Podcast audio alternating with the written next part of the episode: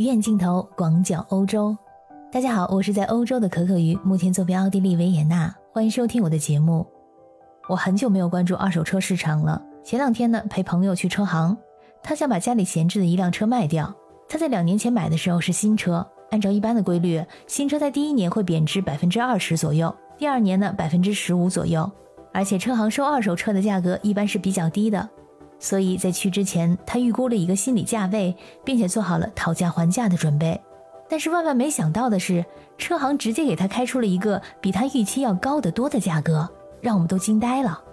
再看看车行卖的二手车，价格都是居高不下。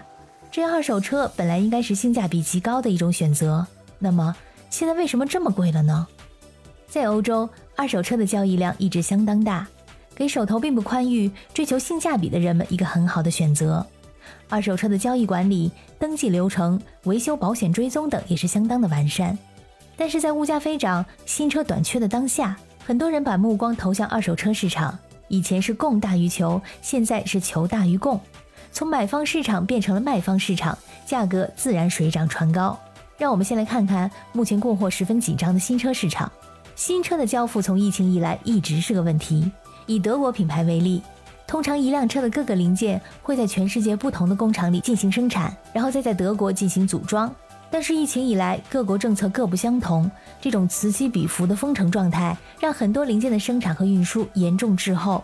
另外，汽车修理厂关闭，半导体短缺，汽车的芯片制造商将通常使用于汽车的芯片转移用到其他消费电子产品市场，包括医疗机械等产品，比如说呼吸机等等。所以说，这个芯片十分的短缺。不要说是提新车了，我去年等修后视镜都苦苦等了四个月。当这枚小小的后视镜终于漂洋过海来到维也纳的时候，连车行的工作人员都哭笑不得。就这么小的一个东西，让我们等了四个月。而最近的俄乌战争加剧了这一恶劣的情况，战争带来的连锁反应开始在汽车制造业上凸显。全世界的奶气来源有一半都是出自于乌克兰，而这个奶气是芯片中的重要材料。目前乌克兰的奶气生产中断，芯片供应可以说是雪上加霜，很多汽车厂商不得不减少芯片的使用。而乌克兰限数工厂的停工也带来了巨大的打击，根据预测会影响到欧洲百分之十到百分之十五的汽车产量。乌克兰有十七家的限数工厂。在成本较低的国家中，这个数量呢是仅次于罗马尼亚和摩洛哥。目前，大众和宝马公司已经因为供应中断而停产，而德国著名的卡客车制造企业曼恩也不得不停止生产新卡车。尽管说德国的制造商计划提高在乌克兰以外地区的产量，但是这个调整也要持续两到三个月的时间。我的朋友在宝马展厅里面看上了一辆新车，就问销售能不能直接下单这一辆，他可以直接开走。销售毫不犹豫，马上就拒绝了。他表示，如果这辆展示车卖了的话，在很长一段时间内，他们就没有车向客户展示了。而且，如果现在订新车的话，最早要到明年才能交付。这新车的极度短缺，让一些一两年内的二手车尤其炙手可热，因为马上可以提车。整个欧洲的二手车市场都在涨涨涨，奥地利尤甚。根据报道，二零二一年全年奥地利二手车的价格比起上一年来上涨了百分之十三，这个涨幅超过了德国、意大利、法国等国家。英国的二手车平均价格增长了百分之二十九，在今年二月份，英国甚至有五分之一的二手车售价高于全新的同等产品，这种现象可以说是极其罕见。在欧洲啊，很多人的第一辆车都是二手车。欧洲的二手车市场一直是个相当成熟的市场，和新车市场旗鼓相当，市场也比较规范。以我所在的国家奥地利为例，对车行的要求相当严格，除了各种提供给买家的数据必须真实以外，车行如果售出二手车的话，要包含半年的保修服务。所以在车行购买二手车比在私人手里买要贵一些，因为私人卖出的车不含保修。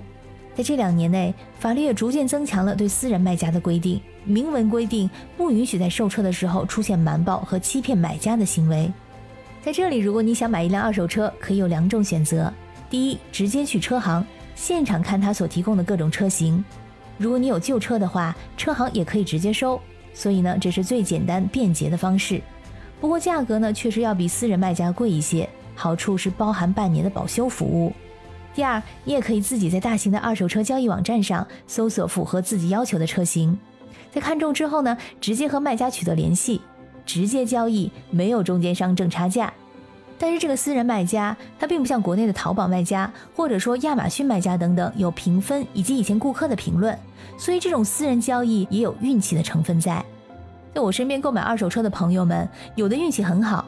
上一任车主十分爱惜，经常保养，车里面也干干净净，没有异味，性价比很高。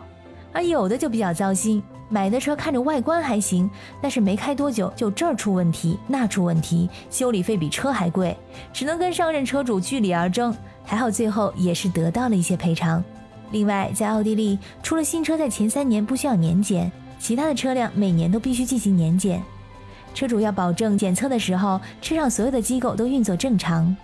如果你的车性能没有太大问题，那只需要花费很少的费用。